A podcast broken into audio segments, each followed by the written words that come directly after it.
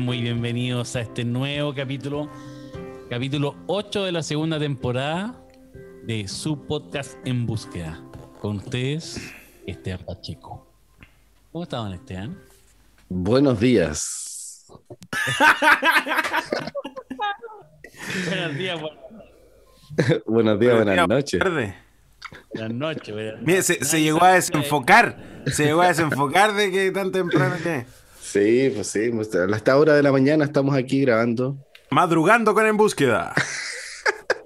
Tu matinal, tu matinal se transformó esto en tu matinal favorito. Casi, ya casi. Va a haber un vacío matinal, así porque viste que se acabó uno, así que podríamos nosotros Sí, grabar. Ah, y lo vendemos ahí a- al 13. O algún canal se puede hacer. Oye, don Abraham Cabeza, ¿cómo está? Bien, bien, con, con la duda de que partimos como súper serios así. Como que estamos callados. Semi dormido, yo diría. Esa es la. Eso puede ser. Eso puede ser. No, aquí estamos bien, contentos, contentos. Costó, como siempre. eh, pero la gente ahí nos escribe, pues, ¿qué pasa? ¿Dónde están? Se pelearon, se dividieron, se juntaron otra vez.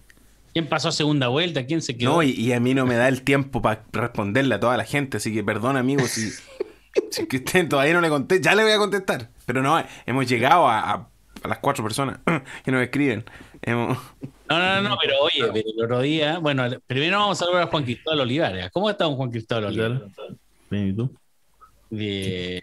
Oye, para que no. Estamos con Juan Cristóbal Olivares aquí. No, él realza, él realza este podcast. Sí, pues, le da nivel. con el Ya, Mega hoy día.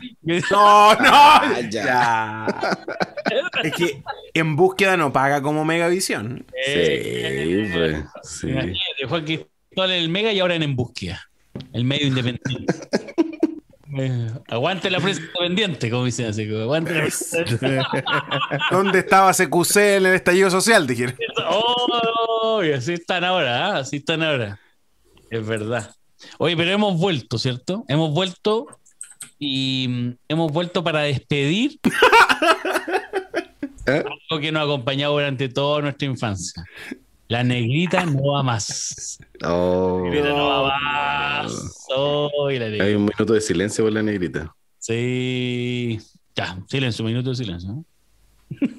el otro día vi, Ya. perdón, es que el otro día vi un, un video donde están como en el estadio y alguien le grita eh, tal por cual, concha, todos los garatos al contrario", y alguien le grita estamos en el minuto de silencio y dice perdón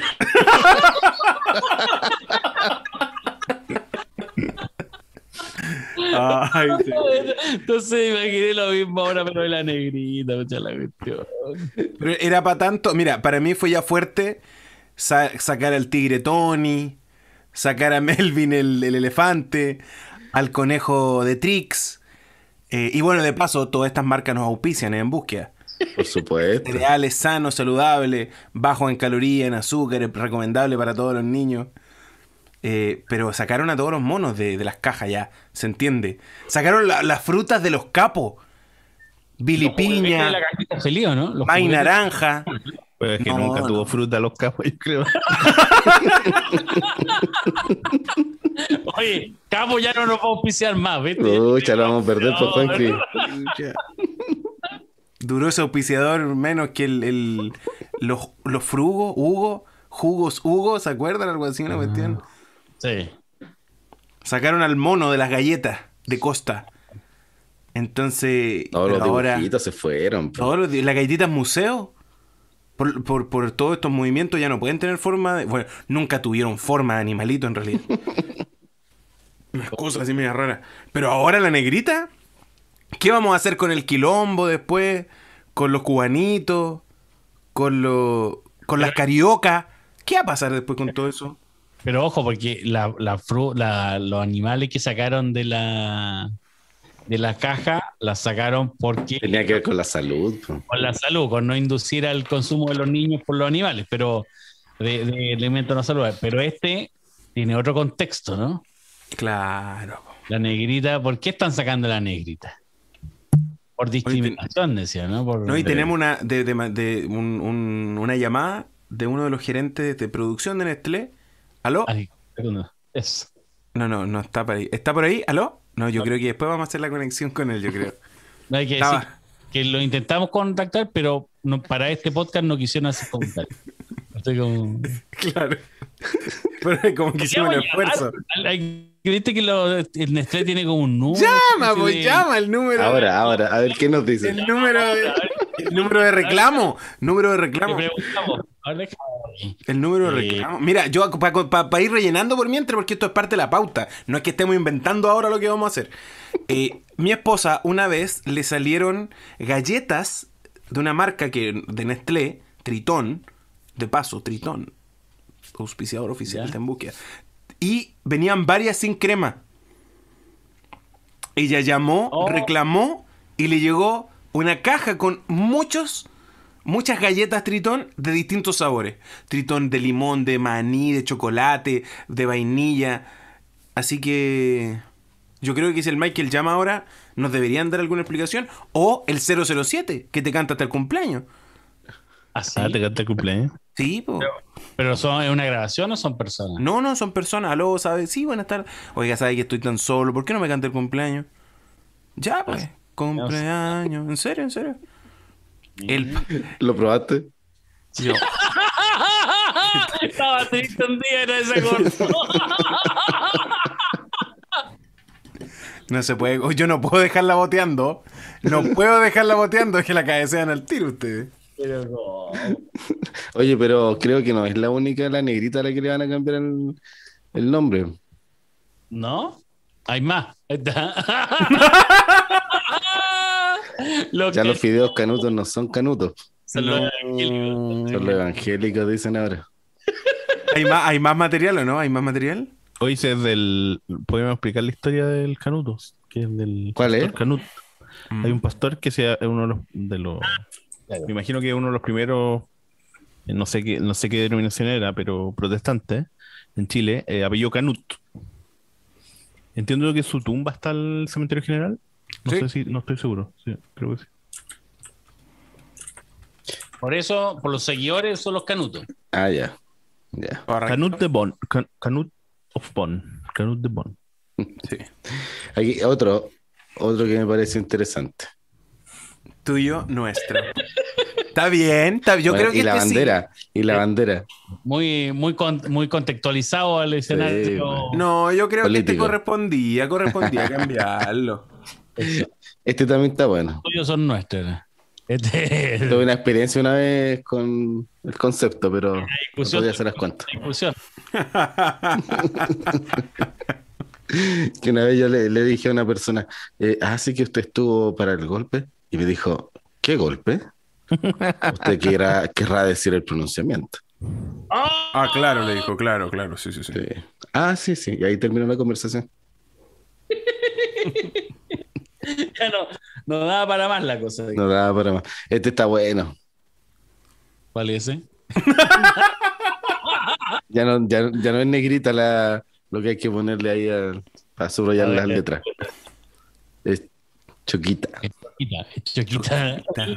El Word, eh, es que para la gente que no está escuchando, es una imagen del Word donde la negrita ya no se llama negrita, se llama Choquita. La- claro, la, la, la forma de resaltar en choquita las letras. Esos son los que te, o sea, tengo otros, pero no, me- no son buenos. No, me censuro, pero Filtro, me censuro. filtro, filtro, filtro. Lo otro. Son fome, los otros son fome. Sacó, gente- dejó, lo- dejó los mejores fuera. La gente que está escuchando tiene que irse a YouTube para ver, para ver el. Eso ahora. Sí, no les prometemos que lo vamos a subir al tiro, pero en algún momento cuando vayan a YouTube. episodio, el episodio anterior, de hecho, eh, estuvo solo en Spotify porque somos ahora Spotify Exclusive. No, no porque nos hayan contratado, sino porque no, se nos No olvidó lo subirlo a YouTube. Claro, claro. Qué bueno, eh, ¿Cómo se llama? Spotify Exclusive. Manejando ahí el, la Lo hemos pasado bien, amigos. Nos vemos en el siguiente. Después de este análisis, nos vemos en Ah, el no, siguiente. yo voy a contar lo que me pasó, porque lo- me pasó una talla, como dicen los humoristas, me pasó una talla. Me pasó una talla. bueno, me pasó una talla, Abraham, con las negritas. Lo que pasa es que, eh, bueno, yo trabajo en, en Seattle y en el equipo en el- donde trabajaba antes había una costumbre. Cuando uno viajaba, traía de regalo dulces para todos, que dulces locales, que sé yo, eh. De tu país. de tu- del país donde hayas ido, que muchas veces era tu país, pero hay gente que iba a visitar otro lado, iba a Japón, por ejemplo, y traía dulces de Japón. Eh, y yo cuando fui a Chile traje varios y, y dudé de si traer negrita o no traer negrita. Efectivamente, porque el nombre se puede malinterpretar. Y van a Eh, negrita. Igual la traje, la traje y le gustó y todo, pero ¿No te hicieron ningún comentario? No, pero también, pero no sé si, no sé en realidad si fue por amabilidad o por que no le llamó la atención. ¿Llevaste Eh, algo, ¿Llevaste algo para beber? ¿Para pasar la negrita? No, para la otra, mira, para la otra voy a traer una bebida, pero por ahora yo al final dije ya llevo la, llevo la, llevo las negritas. no, no, Ya. Pero la gente se comió los dulces o no se los comió. Sí, no, no, sí, en general sí, les encanta. No, y hay gente que va, va a guardar ahora. Doblones. claro. Guardó el, el billete. Uy, mira, aquí tenemos otro drama, po. Otro, otro conflicto, otro problema. Yo tengo. te- Juancri me pasó una talla, po. Me pasó una talla, Juancri. Me pasó una tele el otro día, a ver. me pasó una talla el otro día, po. El otro día cuando era chico, cuando tenía como 6 años, po. Una vez mi mamá me mandó a comprar negrita. Negrita para la cocina. Negrita, me dice, anda a comprarme dos negritas. Ya, pues yo Para la cocina. Sí, sí, para la cocina, dos negritas. Dos negritas porque estamos haciendo un, un tomaticán. Un tomaticán. Ya, pues. Yo fui, yo fui, googleé por mientras Esteban, googleé a Esteban. Negrita ahí. Yo fui y, y compré. Y ese, ahí, cuando muestren esa imagen, voy y le digo, hola, ¿me das dos negritas? No, me dice, me quedan doblones nomás. Y son más baratos, puede llevar cuatro. ¡Eh, dale! Ya le dije yo, denme los cuatro, po. Llegué a la casa y le digo, mami, no había negrita, pero me traje cuatro doblones. Y era un condimento que se llamaba negrita, po. No eran las negritas. Entonces, ¿qué va a pasar con ese condimento? Me retaron esos. Pero, Me- Mira, estaban ricos los doblones, pero me retaron porque el, el doblón era como. ¡Ese! ¡Ese condimento! Ah. Al niño completo negrita. Completo, el niño completo negro. Ah. Oye, a este sí tendrían que cambiarle la imagen y el nombre. po. Claro, Ya no lo hacen ya, ¿no? Quizás ya no lo hacen. No sé, pero es que yo, yo, encon- yo encontré el cambio hasta discriminador. Claro, ¿De porque la negrita? Como que no era necesario. Claro, porque o sea, con el hecho de, de- de hacer el cambio ya estás haciendo una discriminación.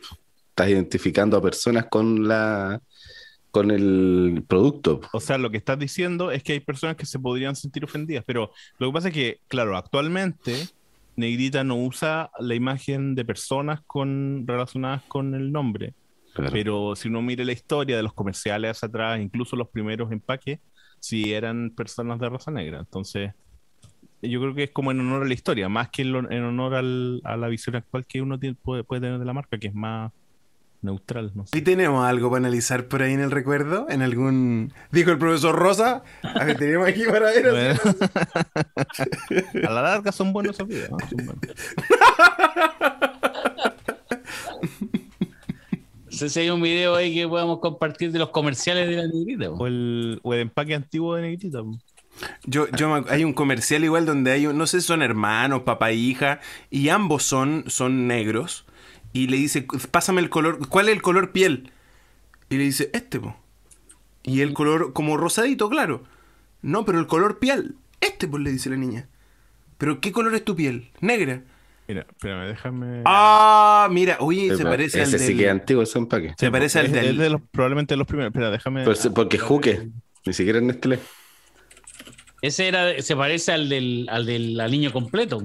Sí, Claro. se parece al del niño completo negrito. Déjame, déjame ahora compartir, ahora sí lo arreglé el, el color. Mira, eh, ese era uno de los empaques originales. Entonces, o por lo menos antiguo, no sé si era original, original, pero Debe ser original porque no era ni siquiera Nestlé. po. marca Juki, claro. ¿Se acuerdan de las galletas Juki? Bueno, Eh, entonces claramente el cambio en le responde a esto, en el fondo, en historia de eh, que puede ser discriminatorio, en el fondo. No, y seguramente responden también a una política internacional, pues no. Claro, que acá se aplicó simplemente. Claro. Llegó en algún momento y, y le tocó analizar todos los productos, cuál podría. Es como cuando en publicidad salían mujeres embarazadas fumando. Mm. ¿Recuerdan el, el comercial de Noble? Cada vez. Por más que más que me lavo, Sí, Claro. no puedo quedar como noble, blanco. también era un comercial que hoy día yo creo que no lo no aplicaría. No aguanta. Pero, ¿qué pasó? ¿Pasó que nos pusimos más sensibles? ¿Pasó que somos más conscientes de la realidad de las diferencias entre los seres humanos y hay que aceptarlas? ¿Le echamos la culpa a la generación de cristal? ¿Le echamos la culpa a, lo- a los 21, 22, 23 candidatos para noviembre? ¿Sin julio no hay noviembre? ¿Se fue julio? ¿Fue Julio? ¿Será culpa de Julio? De Julio, de que los memes aparece Julio en todos lados. No, yo creo que son, yo creo que son hartas cosas. po. Una, que probablemente somos más conscientes de cosas que, que no corresponden. O sea, acuérdate, cuando, cuando éramos chicos, habían canciones de ronda que eran abiertamente discriminatorias con, por ejemplo, con los judíos. Y, y como niños las cantábamos sin entender lo que estábamos cantando. Yo me acuerdo que había un, en mi colegio y, eh, y lo cantamos. Y yo, eh, como niño, nunca pensé lo que estaba cantando. Probablemente mis papás tampoco eran conscientes de lo que estábamos cantando y los profesores tampoco eran conscientes de lo que estaban cantando. ¿Cuántos pan hay en el horno? Sí, 21 sí. quemados. ¿Y qué es lo quemó? Sí, po, eso era una. Arráncate, perro, que allá voy yo. Entonces, Oye, yo, nu- yo nunca escuché eso. Bueno, es que yo soy más joven, a lo mejor. de eso. en mi escuela, decía el Juan que en mi escuela se jugaba con tazos. No sé, no sé qué colegio habrá asistido. ya, pero, pero ahí te das cuenta que, que El que se ríe se va al cuartel. Uno, dos y tres. yo creo que ahí uno se da cuenta que somos más conscientes, primero que todo, eh, de esas cosas. En el, yo- en el British, en el British no, no pasaba esto, dice el Juan. En el Brit- British No, no, se en el cantaba en colegio- En el inglés. colegio adventista de Temuco. No. Mira, ahí está. El un- comercial de, papel higiênico Noble. Noble del 100% 84. chileno. E o único entre os papéis higiênicos econômicos que tem o color que mais me gusta. Blanco. Nuevo papel higiénico noble, el blanco de los económicos. Para hablar de papel Noble, 100% chileno. Ahora, él, él no es tan moreno. No sé si debería comentar eso. Pero. En nuestro. A lo mejor para el estándar de Chile en ese momento. En se ese momento era lo suficientemente negro. Claro. po. De hecho, había un comercial de Negrita donde salía una modelo eh, como morena en la práctica, pero ella era la comercial que hacía Negrita, que era una modelo de tez blanca que se pintaba, se maquillaba para el comercial para parecer morena. Débora se llama, le mandamos un saludo. Débora, si nos estás escuchando, Débora, por ahí, puedes contactarnos. Si yo te- tenemos una conocida en común, así yo se lo voy a, se lo voy a enviar. Ah, Eso, mira Juan Cristóbal, ¿eh? Mira Juan Cristóbal. Ahí está. Ahí está. No, no. Si después nos cortan algo por eso. claro, pues ahí está. Está totalmente tostada, pero con ese spray. Tostada. Ahora, más negrita, más, más negrita que nunca era la Sí. Entonces, respondiendo un poco a la pregunta de Abraham, yo creo que somos más conscientes, primero que todo. Eh, yo creo que, se, que además se ha puesto más en valor los derechos de personas que probablemente nosotros no damos por sentado. No solo, y, no tiene que ver solo con tema racial, sino que también probablemente tiene que ver con un tema de preferencias sexuales y un montón de otras cosas más. O sea, yo creo que ahí en eso somos más... De hecho, si te fijas, eh, recuerda que hay una ley que te prohíbe, o no, no sé si te prohíbe, pero yo entiendo que, hay- que ya los piropos no se dan también por un tema de, de acoso callejero.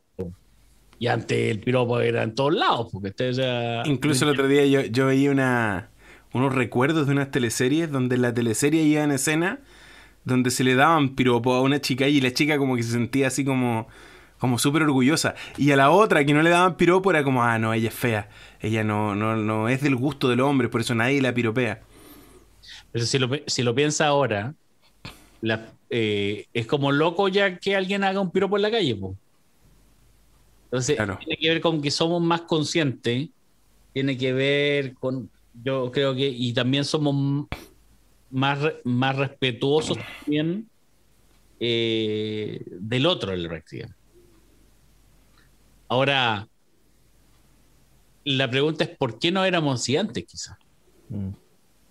Yo me... como y, el, me y el- el drama es que en el ideario de la gente se va a seguir llamando negrita.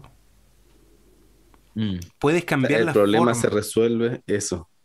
El problema se resuelve cambiando el nombre. Eh, está, el problema está en el nombre, está en nuestra mente, no está en cómo nos referimos.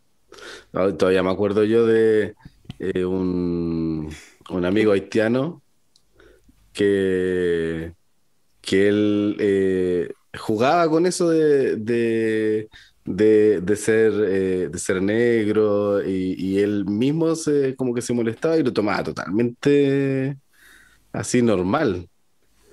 Eh, y nosotros somos los que no sabemos manejar esas situaciones. Creemos que, por ejemplo, decirle negrito puede Es como ser bueno, mejor es como que bueno. decirle negro. O, el morenito morenito el morenito, claro. Oye, a mí me pasó una talla. A mí me pasó una talla. Mapuchito decimos. ¿Te pasó el Ya. detalle el otro día? Lo que pasa es que a mi señora, mi señora es morena, eh, o sea, tiene la piel más morena. Entonces yo le digo negra, siempre le he dicho negra. Y ella me, me dice negro, porque yo no, no, no tengo, pero es de cariño, no decimos negro. Y yo me acuerdo una vez que estábamos, no sé a dónde estábamos, pero de repente eh, la, estábamos así con, con personas de otros países que tienen la te- que, que tienen piel negra. Eh, no sé de qué país eran. Y la Eli me dice, oye, negro, me dice. Así como- y, yo le, y yo le digo, oye, digo, Eli, no me digáis negro porque no sé cómo se va a interpretar esto aquí. Quizás está hablando otra persona, se van a sentir discriminados. Entonces, y ahí como, ah, pero consciente. ¿Pero ¿Cuál fue la reacción de las personas? No, yo creo que no, no pescaron, pescaron. ¿no? O sea, como que no. Pero, pero claro, me hizo, nos hizo ser consciente de algo que nosotros nos llamamos entre nosotros, que no tiene ninguna lógica discriminatoria ni nada, es por Claro. cariño y entre nosotros, pero que ya no lo podían decir delante de otros, porque, po- claro, porque probablemente podría alguien malentenderlo pensando que lo estábamos, le estábamos diciendo a ellos. Claro, es lo mismo cuando dice el guatón, buena guatón, que vas a pelado. Son, son adjetivos descalificativos, decía mi profesora. Descalificativo. Claro, pero es que nosotros eh, ten- eh, tendemos a normalizar un, un co- un calificativo, un descalificativo, eh, a pesar de que pueda ser una, una ofensa para el otro. Lo Bueno, normalizamos el como algo perro. positivo. Pero en el caso, Buena perro, que pasa zorrón. Claro, pero el caso, por ejemplo, que, que nos pasó a nosotros, nosotros en ningún momento lo decimos, no es, primero no es un adjetivo negativo, es descalificativo, por decirlo así, y tampoco nosotros lo decimos con esa intención. Es un, es un de cariño. Pero y- aún así, con esa buena intención y con todo, podría generar daño a otra persona. Por supuesto. Molestia o incomodidad. Entonces, yo creo que lo que nos lleva es a ser más consciente nomás. Yo creo que, que hacia allá hemos pasado. Pero yo me pregunto eh, si, la, si es la sociedad entera que está cambiando, ¿por qué no nosotros como cristianos estamos envueltos en la sociedad?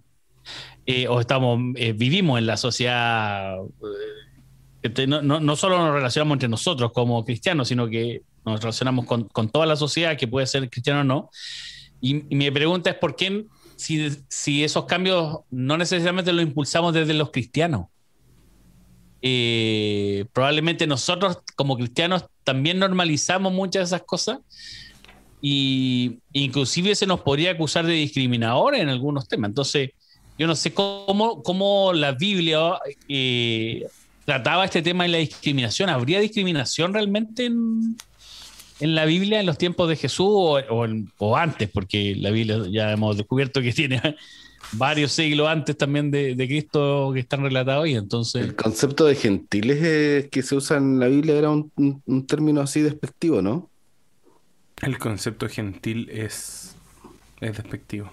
Eso, pero, pero es de- Judíos usaban refiriéndose a los que no eran judíos. Los que no tenían sangre o no eran herencia Mm. de, de Abraham. ¿Pero era despectivo o era, o, o era solo un adjetivo? ¿O era un adjetivo descalificativo, como te decía tu profesora? Yo creo que depende del contexto en que se usaba, pero muchas veces se usaba de, de forma descalificativa o discriminatoria. Eh, pero además, el, por ejemplo, el concepto de publicanos también en la Biblia lo muestra como, como que fuera, a pesar de que se refería a un tipo de, a- como una función, eh, la Biblia lo muestra como, como que calificaba, o todos los que eran publicanos eran de cierta forma. Pero, ¿Qué qué lo- qué que significa publicano? ¿A qué Los publicanos eh, se identificaban los que cobraban impuestos para Roma, que eran judíos, Eran como traidores en la práctica. claro. Claro, ¿no? Y eran, eran duros con ellos, duros. Mm. Y, y los gentiles literalmente eran paganos, por eran considerados los paganos. El gentil era considerado pagano. Entonces, ya, pero, pero se ocupaba con una lógica discriminatoria. O sea, era. O finalmente en general se ocupaba de, con esa lógica. Claro, claro. Y Ya. Incluso los cristianos también en un momento ah, llamaban a otros los gentiles. Pensemos que el cristianismo también viene eh, de los judíos. Claro, porque, porque esta lógica de publicano y, y, y gentil venía del, del judaísmo, ¿cierto? Y, y tú dices que se traspasa a los cristianos por esta por de cómo nacen el práctico. Por supuesto, por su, por su origen. Ya, y, ya, pero, pero se daba finalmente, pero ese era el plan de Dios, porque hemos, ya hemos estudiado harto en la Biblia que hay cosas, o, o que los judíos de alguna manera eh, ellos re- resaltan lo bueno y lo malo de las personas, ¿cierto? No, no, no es como que deja la parte bonita de la historia, sino que muestran toda la historia. Eh, entonces, su- sus líderes se equivocan y, y eso se muestra, no, no se oculta. Entonces, si bien estas eran prácticas discriminatorias, la pregunta que yo me hago es, eh, ¿era parte del plan de Dios esta discriminación? Porque me da la sensación que lo ocupaban, lo discriminaban por eso mismo, por sentirse ellos especiales o, hijos de Dios de alguna manera, y por eso eran capaces de discriminar, no, no por otra lógica, ¿no? No, yo creo, me aventuro tal vez a, mirar cómo, cómo Dios se mueve. Yo creo que Dios quería que ellos fueran de bendición. La promesa que Dios le hace a Abraham es yo te voy a bendecir a ti para que tú seas bendición para todas las familias de la tierra. No creo que haya en Dios un, un aire de dejar fuera alguno, eh, sino más bien de invitar a todos a volver. Es que aquí hay un detalle que de repente nosotros no dimensionamos. Esto es volver a la misma familia. Todos antes pensaban igual, todos veían a Dios de la misma manera. Con Caín se divide el tema y después con Cam se divide otra vez el tema. Entonces, eh, el llamado de Dios como, como vuelvan a la familia, vuelvan a, a lo que ustedes creían, a lo que le enseñaron sus padres. Entonces, en, en esa dinámica donde vemos a, a Dios llamando, invitando, dando oportunidades, no sé si hay un Dios que quiere dejar a un pueblo fuera por la supremacía de otro. Por eso también eh, eh, Pablo usa el, eh, eh, un- o escribe el texto que dice que no hay judío ni griego, varón ni mujer, esclavo ni libre, porque de alguna manera el cristianismo bota las, claro, las, las, las brechas que se generan de diferenciación eh, que podrían generar eh, conflicto o eh, discriminación o eh, superioridad de unos sobre otros. Hoy día podría ser muy contingente el concepto de mujer y hombre. eh, y, otros conceptos de discrimina- discriminatorios raciales. Oye, y. mm, Pero, pero y aparte de estas como cosas genéricas, ¿hay historias de la Biblia donde podemos ver un caso de discriminación eh, así como específica? O como que se les vengan a la mente, ¿no? Yo, yo pienso de repente en el, en el buen samaritano. eh, hay una discriminación ahí con el samaritano, le refiero, ¿no? Porque, porque no sé, lo pone ejemplo Jesús, pero porque no se esperaba que el samaritano fuera el que ayudara, ¿cierto? Sino que se esperaba que hubiesen sido los lo otros, el levita, que, que- que esa historia ya la tratamos en, en el capítulo de la temporada pasada. en los- Sí, sí, sí. Claro, por ahí el samaritano es- es- se pone de ejemplo porque no es el modelo que el judío espera De prójimo. eh, como visibilizar para, para una situación así. ¿Qué, qué otras se les viene así como casos de... La, la mujer samaritana, o volvemos a otro samaritano. Donde la mujer está. samaritano, ¿ah? Lo- lo- Sí, y que de paso eran hebreos también, hijos de José, Efraín y Manasés. No son ajenos a, a- a ello, es parte de, lo, de la misma sangre. Tal vez combinada con, con una mujer que no era judía, pero sí había un, un lazo cosanguíneo con, con los judíos. Pero, pero claro, la mujer también marginada, más de un varón, paria de la sociedad, decía un colega, paria de la sociedad. Y al final Jesús se logra sentar con ella. Y gracias a ese encuentro se transforma todo un, pueblo. Todos los samaritanos creyeron y, y la historia cuenta en Juan 4, si alguien después la quiere revisar en el Evangelio de Juan. En el capítulo 4 dice que le, le pidieron después a Jesús y a los apóstoles que se quedaran con ellos. Y se quedaron ahí al menos dos noches a compartir, a disfrutar, a reír. O sea, pasaron varios días, siendo que antes no eran capaces ni de cruzar por, la, por, por Samaria, tenían que ro- rodear la ciudad. Entonces, ahí vemos otro caso que creo que también lo hablamos en otro capítulo. Oye, increíble. sí, la, sí primera temporada está llena de sorpresas, amigo. Escuche la primera temporada si no la he escuchado, ¿eh? Jesús mismo fue discriminado por su origen social, pues, origen socioeconómico. Eh, cuando Natanael dice, puede salir algo bueno de De Nazaret?" Buenaventura. Ah, de Nazaret. Eh, o cuando dicen que era hijo de José. El carpintero. Claro. discriminado por nivel socioeconómico, Mm. discriminado por, por la familia que venía, por un tema racial en la práctica, ¿no? Ahí había como... Y, pero, pero lo interesante es que Jesús lo aborda de manera distinta la práctica. Entonces, pero a mí me llama la atención porque uno cuando, cuando ve el tema de los judíos, uno puede entender de alguna manera esta discriminación porque no entendían necesariamente qué es lo que Dios le había venido o qué Dios le había entregado, ¿cierto?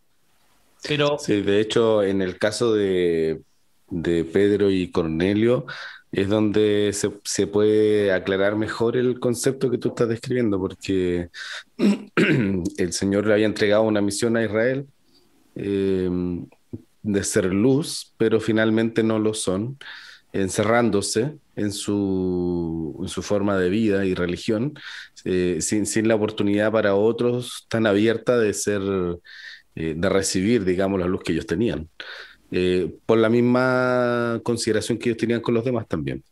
Eh, y entonces eh, Dios le muestra a Pedro, por medio de una visión, que está ahí en Hechos 10,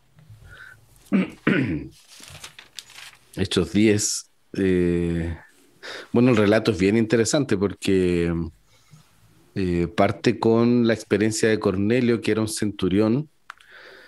Eh, dice el texto del capítulo 10, versículo 1, de la compañía llamada La Italiana, piadoso y temeroso de Dios con toda su casa, y que hacía muchas limosnas al pueblo, y oraba a Dios siempre. Este vio claramente en visión, como a la hora novena del día, que el ángel de Dios entraba donde él estaba y le decía a Cornelio, él mirándole fijamente y atemorizado dijo, ¿qué es, Señor?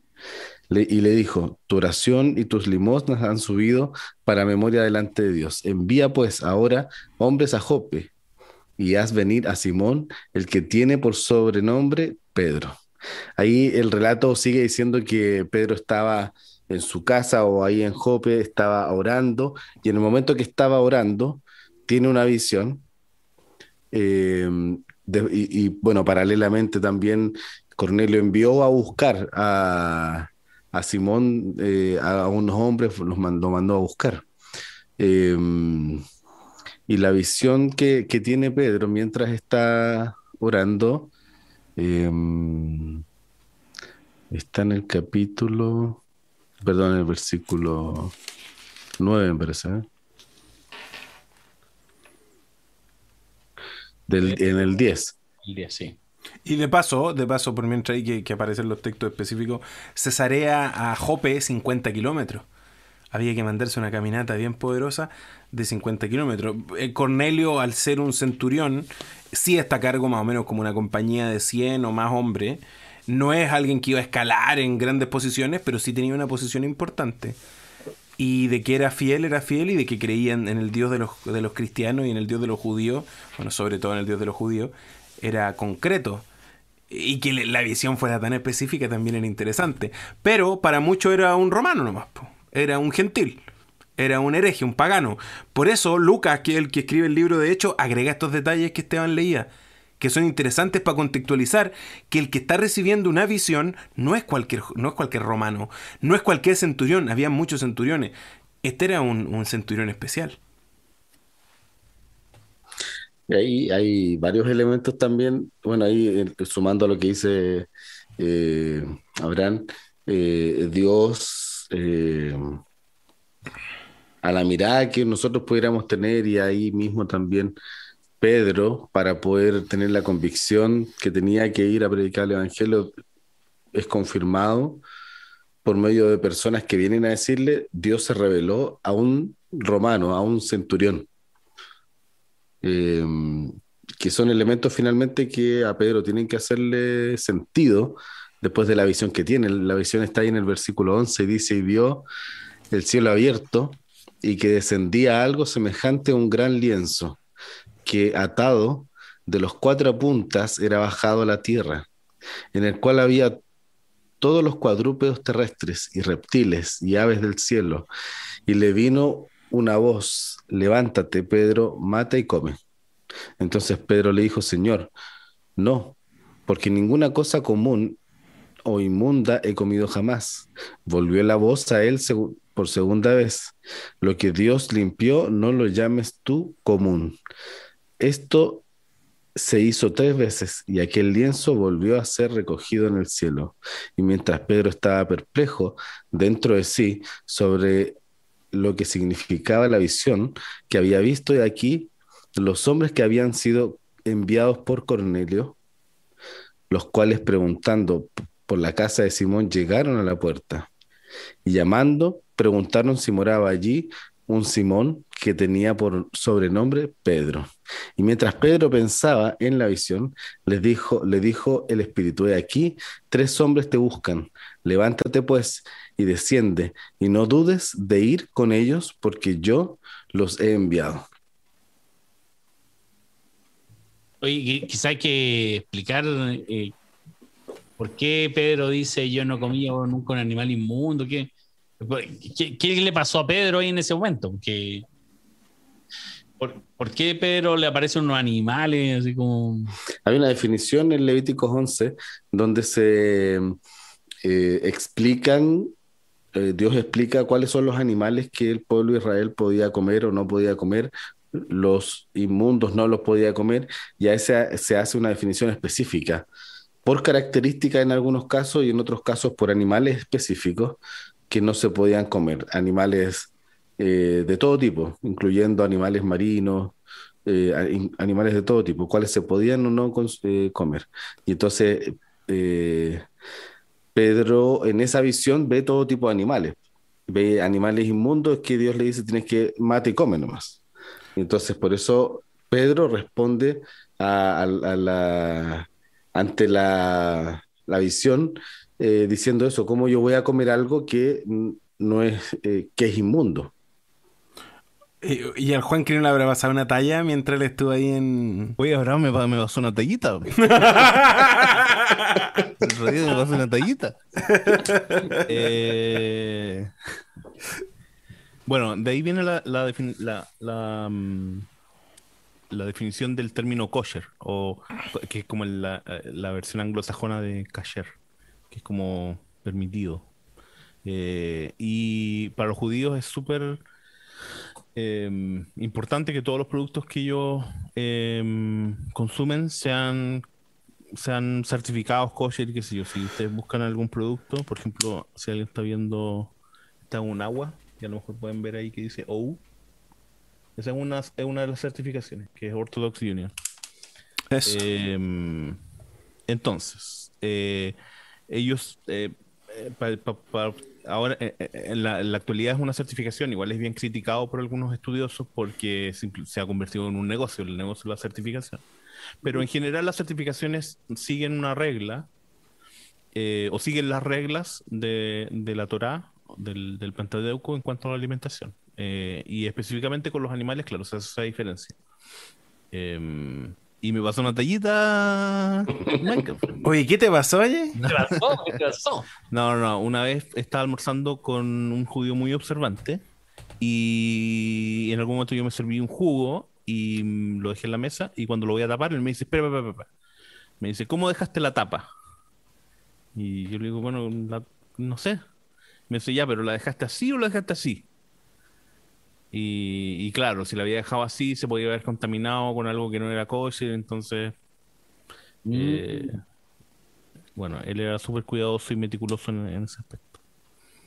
Em, O sea, no bastaba con que, no bastaba con que el jugo fuese kosher, ¿cómo kosher, Kosher. Kotcher, sino Kotcher. que también tenía Kosher. que no contaminarse mientras te lo estabas comiendo Claro. con cualquier cosa. Era como con un insecto. Vaya a pararse una mosca, po. Y, bueno, hay insectos que se pueden comer. eh, podemos hablar de. Mm. de Oye, pero- Bautista. pero perdón, y al final la tapa, como, si la ponías hacia arriba, se podía haber contaminado, no hacia abajo. Ya voy a confesar algo. Oh. Le Yo le dije que la había dejado así, pero no me acuerdo. Para, para tranquilidad del corazón de ese hombre, le dije que lo había dejado así. está. Ahora él está viendo este podcast, En realidad, te va a sacar, y haga una te va a borrar de su, te va a dejar de seguir en tus redes. Bueno, Dejó de ser judío practicante. va saliendo el micro. Eso no sabe por qué. una purificación completa por culpa de la tapa de la bebida. 40 días va a estar ahí en los baños de limpieza. Sí. Ya, bueno, pero ese era el contexto entonces del. Perdón, perdón, Juan, que te quería preguntar. Cuando tú fuiste a Israel, eh, ¿tú estabas en una comunidad que era judía, así practicante o no? No, no, No, cuando- no era practicante, pero sí, por ejemplo, la carne, obviamente. Es que además es muy difícil conseguir en Israel carne que no sea kosher. Mm. Eh, muy difícil porque casi nadie come. Incluso las personas que son musulmanes tampoco comen cerdo, por ejemplo. Eh, serían los católicos, tal vez, o los, o los no religiosos. Es un muy mercado muy, de nicho. Un hay una ley. Yo no sé si esto es mito en realidad, pero hay una ley que dice que, que en Israel no se puede, en el suelo de Israel no se pueden eh, criar cerdos. Entonces los crían como en unas plataformas. No sé si es mito o realidad, pero eso he escuchado yo. Se crían en la luna. Y los traen después en un satélite. Eh, pero de todas formas es súper difícil. Entonces, en general se siguen las reglas, pero no por. Bueno, hay otras reglas que, por ejemplo, no se siguen. Por ejemplo, eh, o que podrían no seguir, que es mezclar la carne con leche. Esa es una discusión larga, porque en realidad el versículo dice: No cocinarás el cabrito la leche de su madre. Eh, y, y muchas interpretaciones judías dicen que en realidad no se mezclan los lácteos con carne. O sea, Claro, el una interpretación más literaria. del- cuarto libra con queso estaría fuera de la discusión.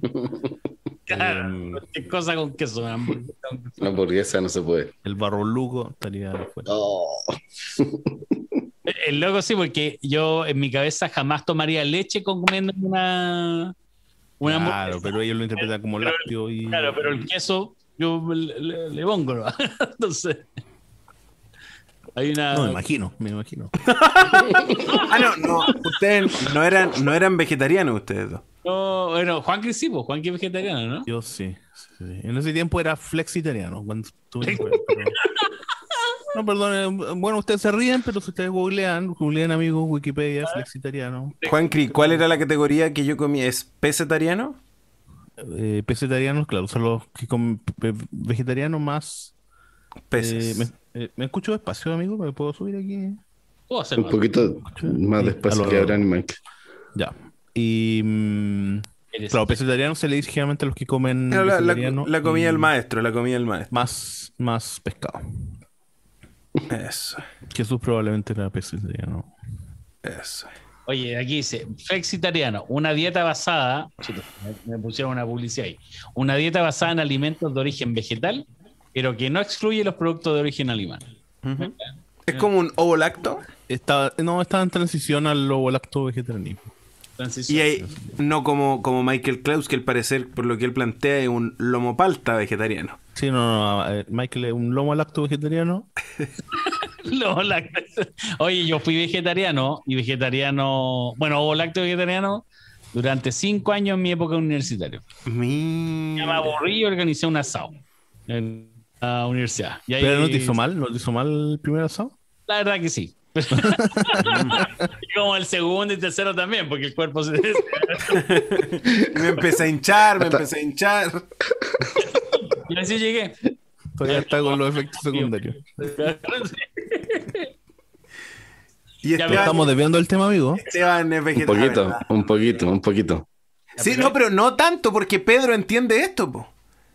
Eso, ¿eh? Eso. Pedro entiende esto, Pedro entiende que no tiene que comer y, le dice a Dios, porque esto es lo más complicado en la mente de Pedro. Pedro está viendo una visión de Dios, Pedro sabe con quién está hablando y Dios como que se está contradiciendo con sus propias normas.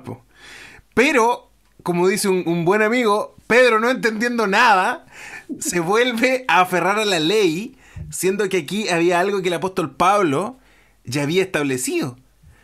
Pablo ya había dicho en el libro de, Gálatas, él, él había dicho que ya no hay judío, no hay griego, no hay esclavo, no hay libre, no hay varón, no hay mujer, porque todos vosotros sois uno en Cristo Jesús. Pero Pedro entendió esto de manera literal. Y aquí viene la reflexión. ¿Cuántas cosas nosotros entendemos de manera literal sin tomar un poquito el tiempo de reflexionar en aquello que está más allá de lo que nuestros ojos ven? Diría el principito. Oye, De hecho, nosotros, si nosotros nos quedamos con esta, eh, con la historia hasta ahí, decimos, ah, bueno, en realidad todos los alimentos entonces eh, Dios los santificó y ahora eh, Y, y de paso, Juan, el argumento que se utiliza para decir que uno puede comer sapo y culebra.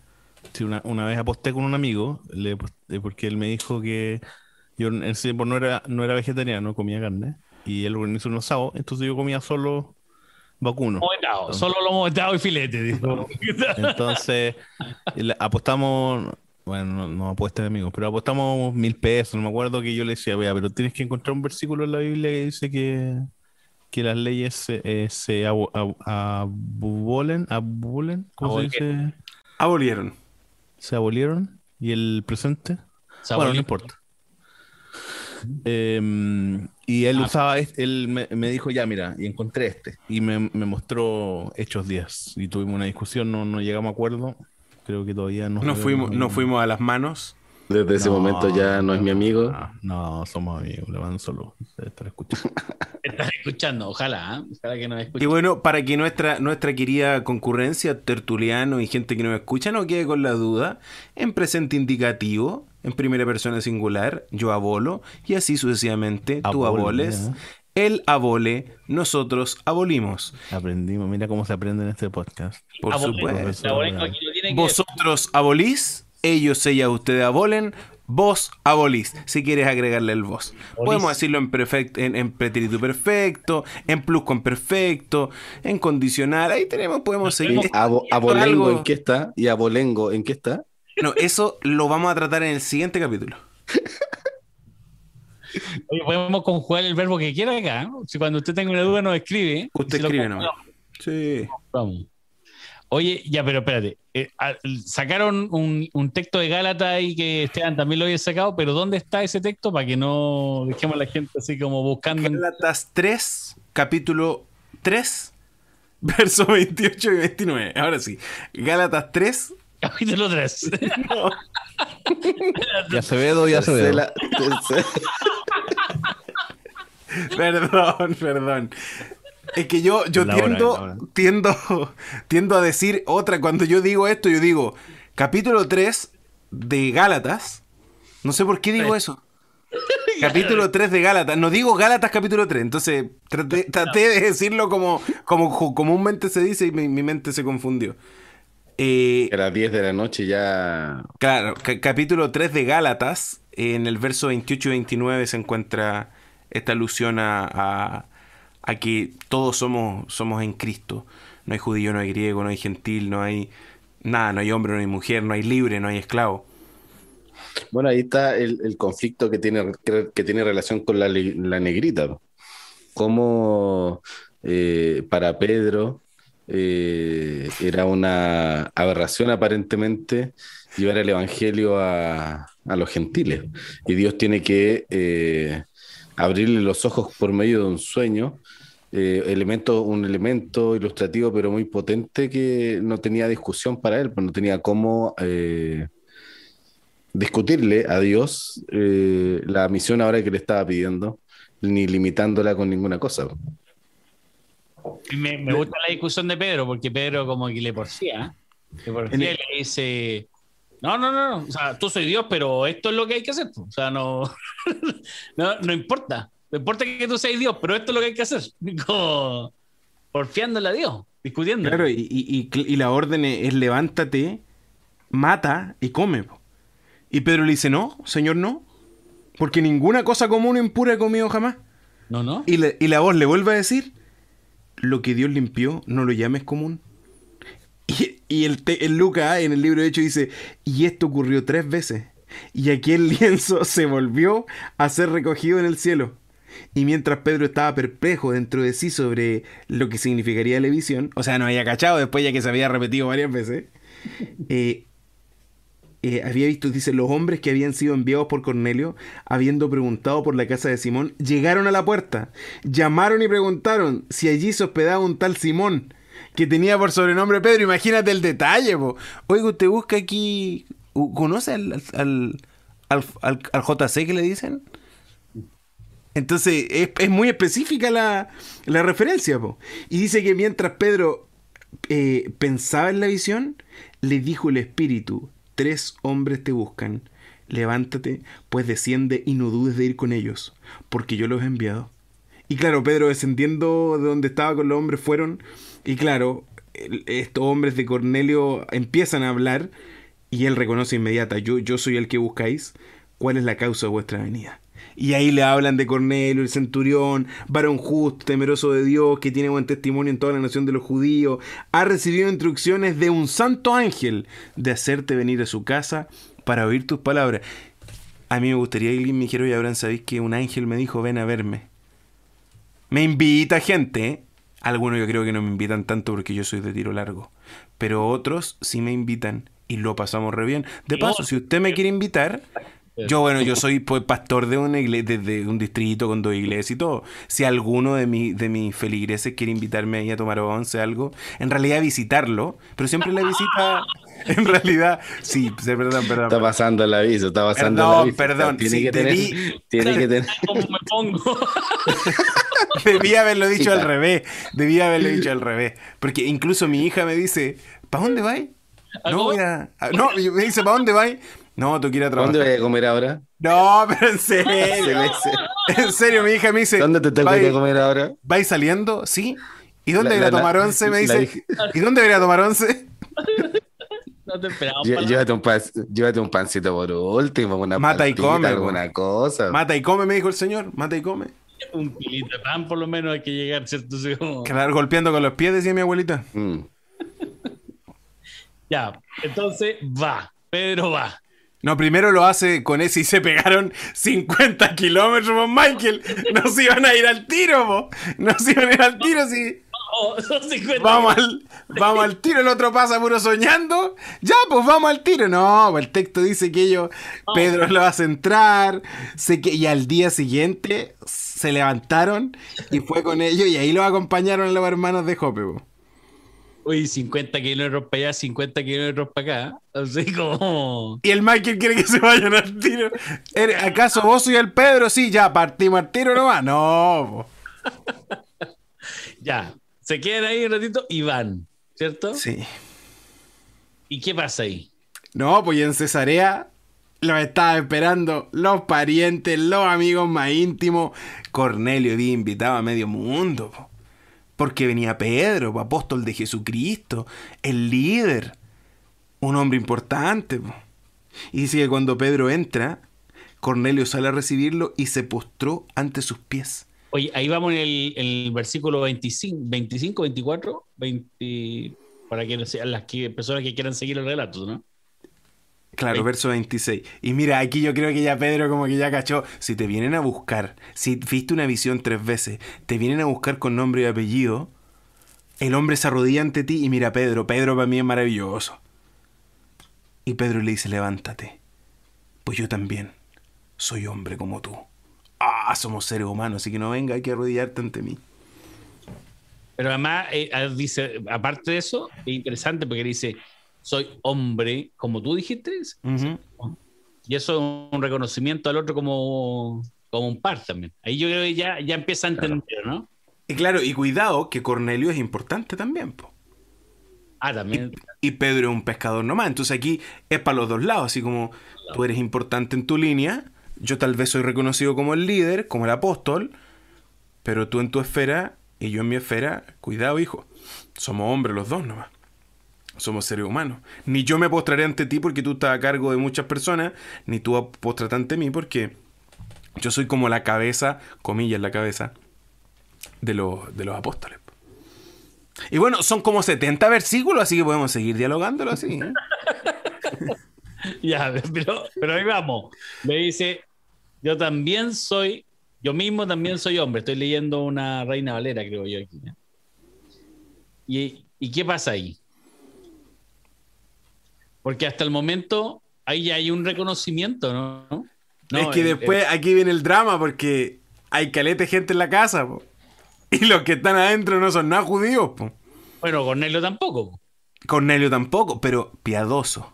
Como decía Esteban Piadoso. Observante. Observante, sí. Abrazó la- las normas judías. Comía todo kosher. Comía todo kosher. Pero claro. Lo importante tiene relación con, para hacer el match con la negrita, eh, con este concepto de discriminación que pretendemos resolver cambiando un nombre, eh, cuando, cuando en realidad el, el problema eh, más importante está en el corazón del ser humano.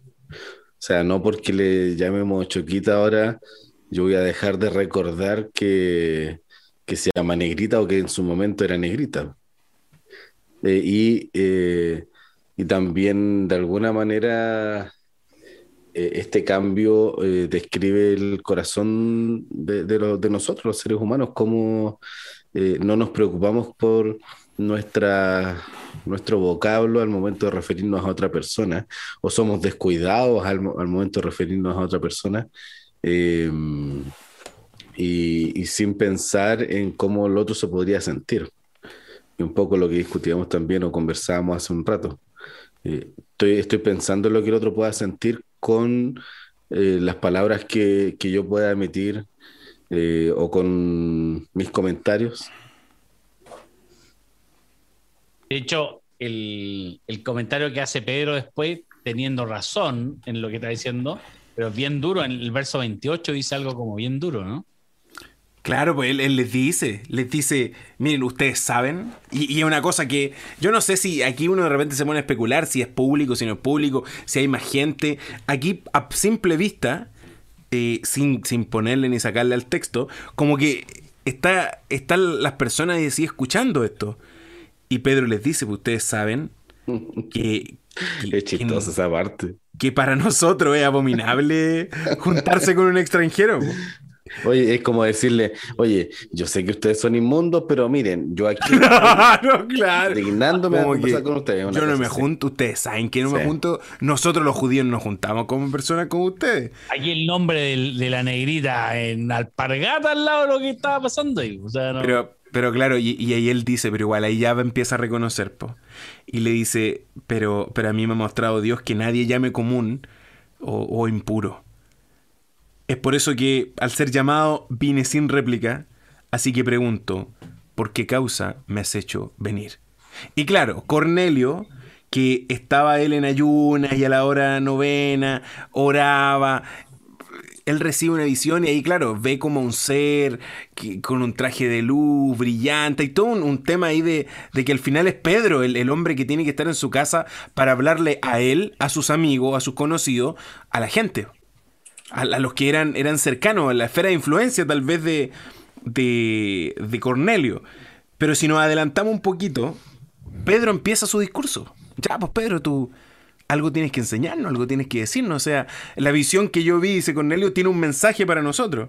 Y miren cómo parte el discurso, Pedro. En verdad comprendo, dice Pedro, que Dios no hace acepción de personas, sino que en toda nación sagrada, del que le teme y hace justicia, Dios envió mensaje a los hijos de Israel, anunciando el Evangelio de la paz por medio de Jesucristo. Este es el Señor de todos. Vosotros sabéis que se divulgó por toda Judea, comenzó desde Galilea, después del bautismo que predicó Juan, y como Dios ungió en el Espíritu Santo y con poder a Jesús de Nazaret, y como éste anduvo haciendo bienes y sanando a todos los oprimidos por el diablo, porque Dios estaba con él. Y ahí, claro, Pedro va a seguir con su discurso donde él va a hablar de los testigos, va a hablar de cómo Jesús es levantado, pero me llama mucho la atención que, que Pedro cierra, entre comillas, parte de su discurso diciendo, de este dan testimonio todos los profetas, que todos los que en él creen recibirán perdón de pecados por su nombre. Como que aquí ya Pedro, no, ya Pedro se da cuenta que, que lo que tenía que hacer era predicar, que era enseñar, que era hablar. se olvida, se olvida de, de su, De su prejuicio, de, su, de, de- de su, de los muros que él mismo levanta. se olvida de eso. Oye, y mm, yo estaba pensando que aquí Pedro como que, que entiende realmente que, que Dios viene para todo. Hay, hay algo muy fuerte en eh, cuando conversamos de la discriminación y el cristianismo, porque hoy día el cristianismo ante la sociedad no es eh, un, un medio de unidad frente a las discriminaciones que se han hecho históricamente. Eh, Incluso es un, agente de división, más bien. y ahí está el punto que quería comentar, cómo eh, nosotros hemos hecho que el cristianismo genere un rechazo tan fuerte que finalmente termine dividiendo en lugar de unir lo que Cristo vino a hacer, unir. Por eso el texto que citábamos delante también, donde dice directamente, ya no hay judío ni griego, y así todas las, las posibles divisiones que pudieran haber en ese momento.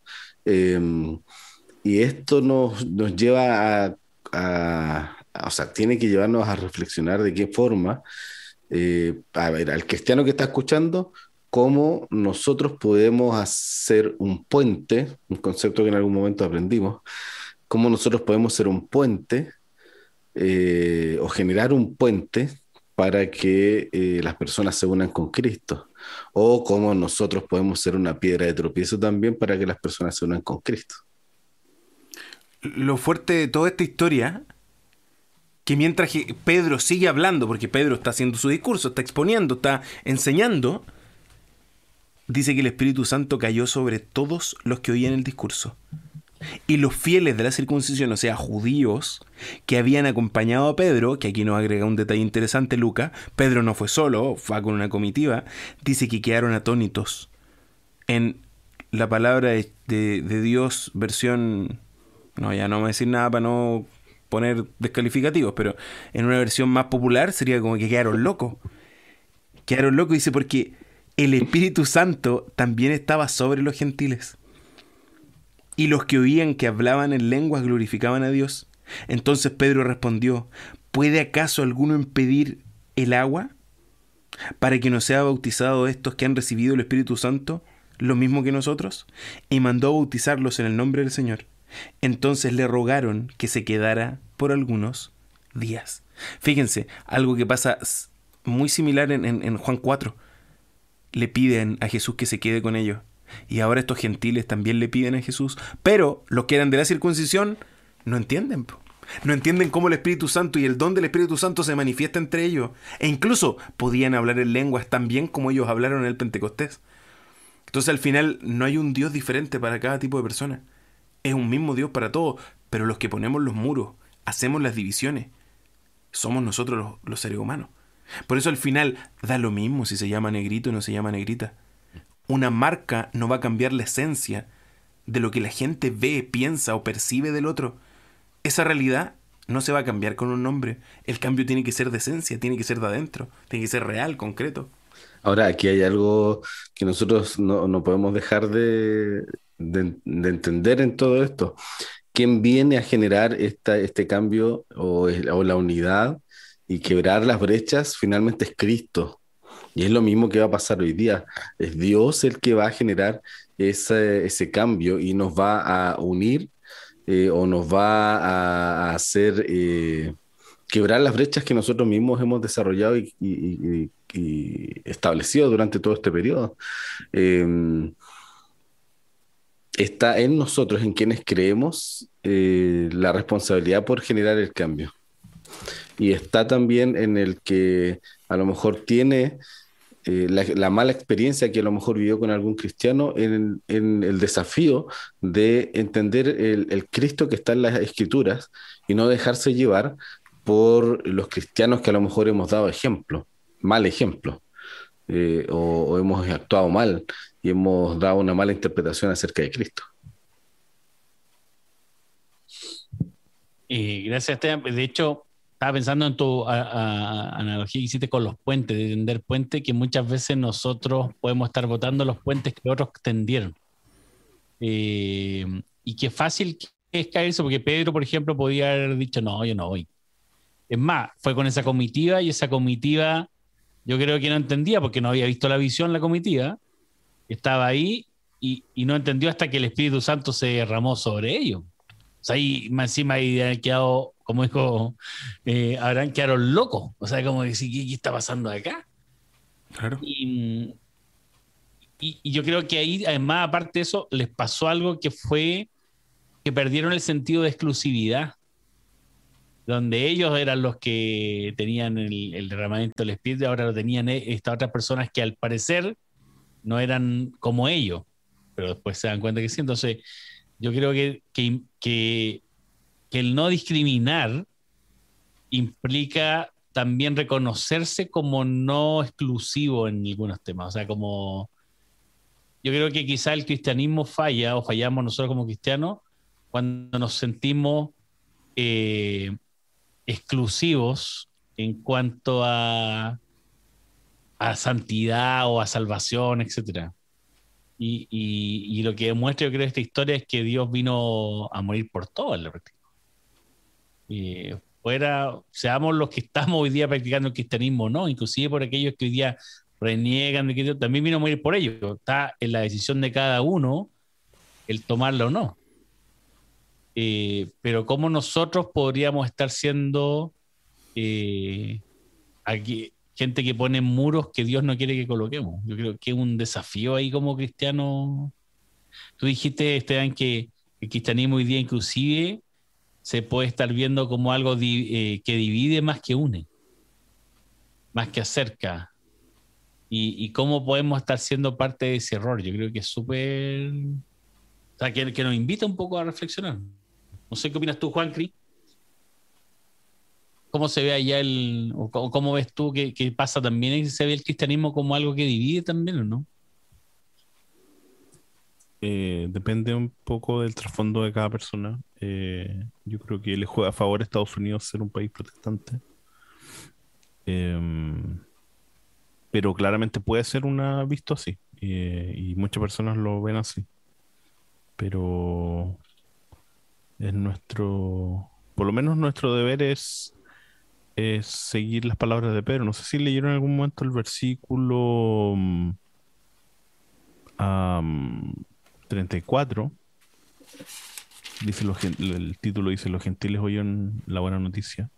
Y Pedro dice, veo con claridad que Dios no muestra favori- favoritismo. En cada nación Él acepta a los que le temen y hacen lo correcto. Sí, Em, lo, lo leyó en otra versión, pero esa versión que leíste Ah, es súper buena. Sí, Sí. ¿Qué, qué versión leíste tú ahí, Juan Cris? la nueva traducción viviente. Está buena esa. Esa. Me gusta bien. Eso debería ser nuestro espíritu, yo creo. ¿Lo puedes volver a leer en esa versión? por favor? Lo puedo volver a leer. Eh, entonces Pedro contestó, veo con claridad que Dios no muestra favoriti- favoritismo. En cada nación Él acepta a los que le temen y hacen lo correcto.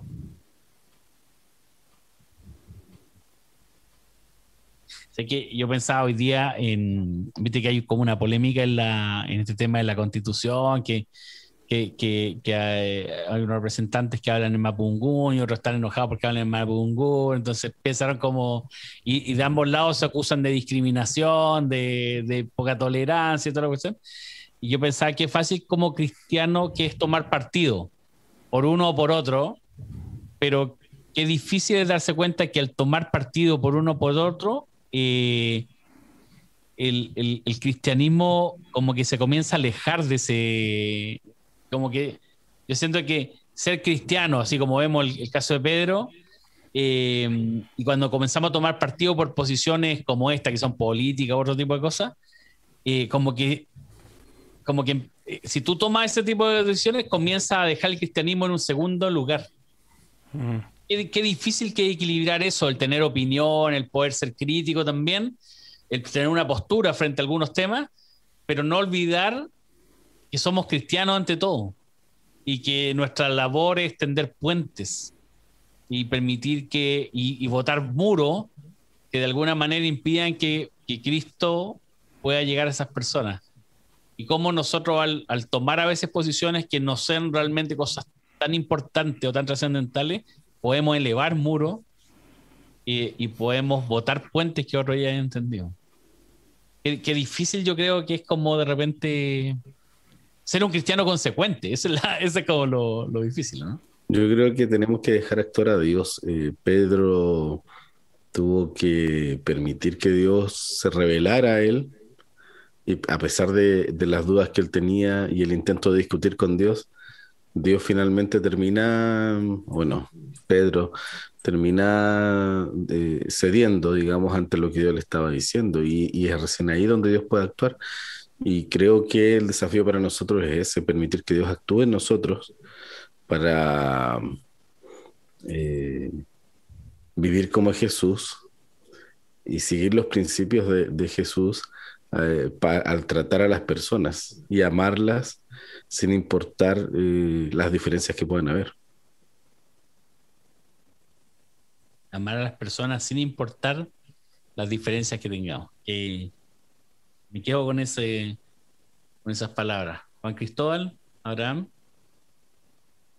Hola.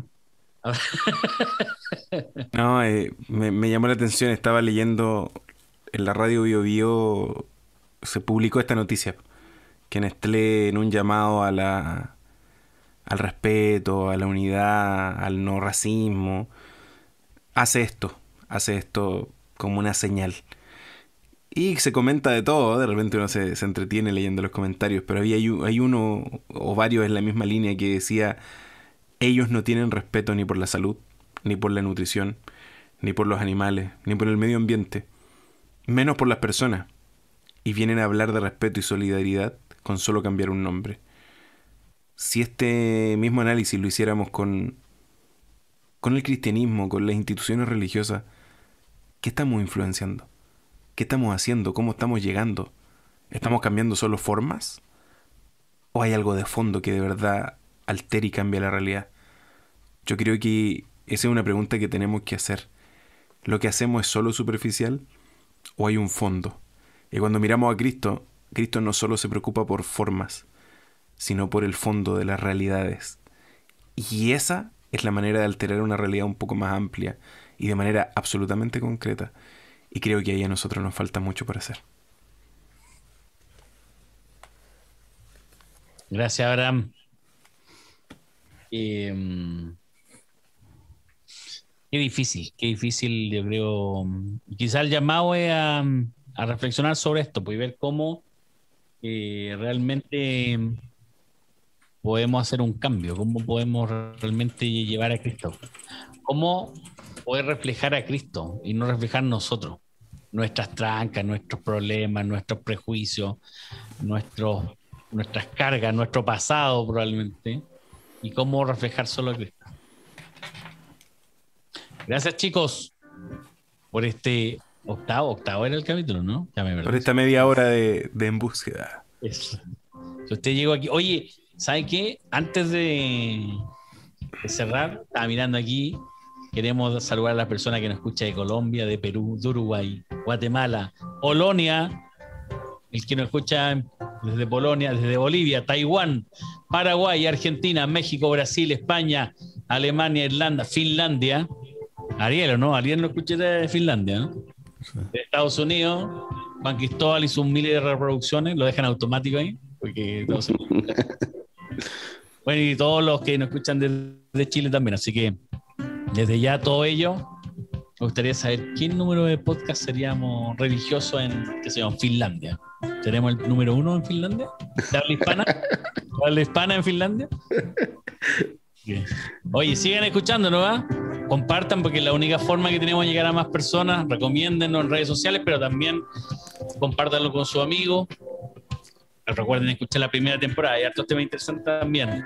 Nos vemos. Escríbanos, escríbanos, escríbanos. Ah, escríbanos, escríbanos, habla. Si quiere una entrevista con Juan Cristóbal Olivares, pídala acá, pídala acá, nosotros lo realizamos. Y ahí les puede decir dónde puede ir.cl. Puedo ir, puedo ir.cl, ¿sí o no? Puedo ir Puedo por ir. Puedo ir. punto- Auspiciados por puedo ir.cl. Mira, tenemos un. Sí, Eso. Bye. Oh. Puedo ir.cl. Chao, chao. Gracias, Juan Cris. Gracias, Abraham. Gracias, Esteban. Chao, Chao. chao.